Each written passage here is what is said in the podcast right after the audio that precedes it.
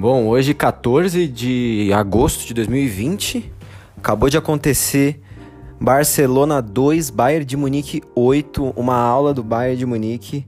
A gente cresceu vendo o Barcelona, pelo menos a gente assim, quem é da minha idade, jovem assim, a gente cresceu vendo o Barcelona ganhar de todo mundo, dar trabalho sempre, jamais esperaríamos que o Barcelona ia tomar de 8 e acho que no futuro, quando as pessoas forem ver esse resultado, muita gente vai achar que foi no agregado 8 a 2 né? Porque já teve uma Champions em 2013 que o Bayern ganhou de 7 a 0 no agregado do Barcelona, mas aí foram dois jogos, né? Hoje o Barça tomou 8 gols do Bayern num jogo só, e acho que isso é muito marcante, principalmente pro Barcelona que tem um dos melhores da história no time.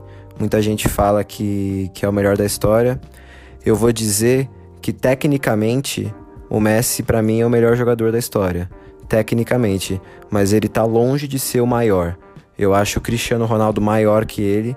E eu acho que se eu fosse jogador de futebol e pudesse escolher se eu queria ser o melhor ou o maior de todos os tempos, eu ia querer ser o maior, porque tamanho é uma coisa que, que não se mede é, no futebol, né? E eu acho que a importância que o Cristiano Ronaldo tem para a história do futebol, para a história da, da seleção de Portugal e para a história da Champions League é muito grande e isso não tem como tirar. E o Messi me incomoda muito ver a postura que ele tem em campo, principalmente quando o time está perdendo.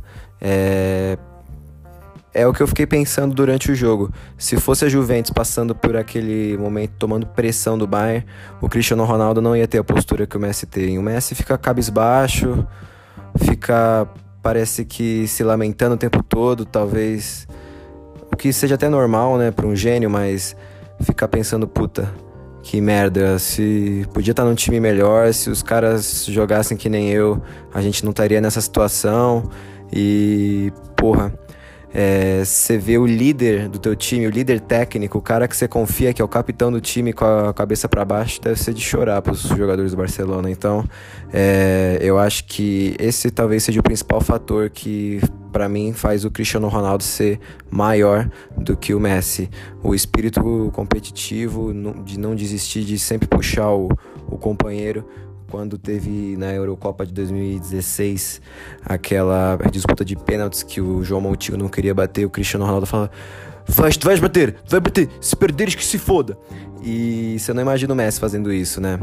Então, acho que é uma noite muito emblemática pro Barcelona e pro Messi, né? A gente não sabe o que vai acontecer, se o Messi sai do Barcelona, se ele fica.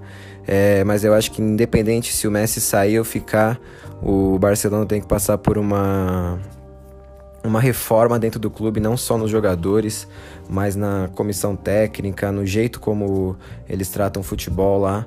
É, eu acredito que não, não seja um cenário de terra arrasada, que nem a gente passou durante o 7 a 1 que para mim é uma derrota que ainda é mais marcante do que essa do Barcelona, apesar de ter sido por menos gols, mas semifinal de Copa. É, aquele jogo, aquele jogo não, não dá para explicar. E eu acredito que o Barcelona agora tem que passar por uma reforma muito grande e eles têm uma categoria de base boa, revelam bons jogadores e acho que essa tem que ser a base da reconstrução do Barcelona. Obviamente que é um time que ainda se conseguir vender, tem vários jogadores ali que podem render uma boa grana para fazer outras contratações. Tem o Ter Stegen, o Messi, o, Ansu Fati também, um jovem. E eu acredito que o Barcelona passou por um momento muito bom, mas agora tem que pensar e abrir os olhos. E por outro lado, o Bayern de Munique, uma máquina, né? Uma máquina imparável, insaciável. Uma equipe que, desde o começo do jogo, fez o gol com 3 minutos, sempre buscando o ataque e com uma consistência só ah, na, na, defesa, uma solidez na defesa muito forte, né? Apesar de ter tomado dois gols e o Barcelona teve algumas oportunidades, é um time que está sempre se propondo a atacar e não corre tantos riscos assim atrás. Então, time difícil de ser batido.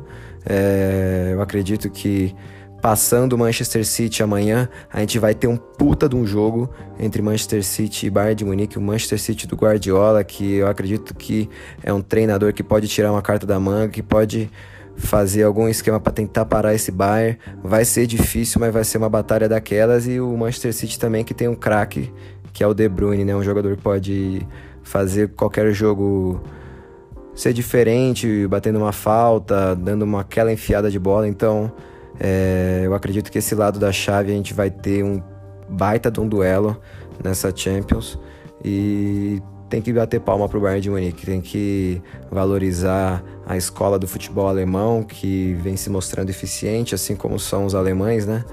Como eles são fazem tudo que eles se propõem a fazer, eles fazem bem.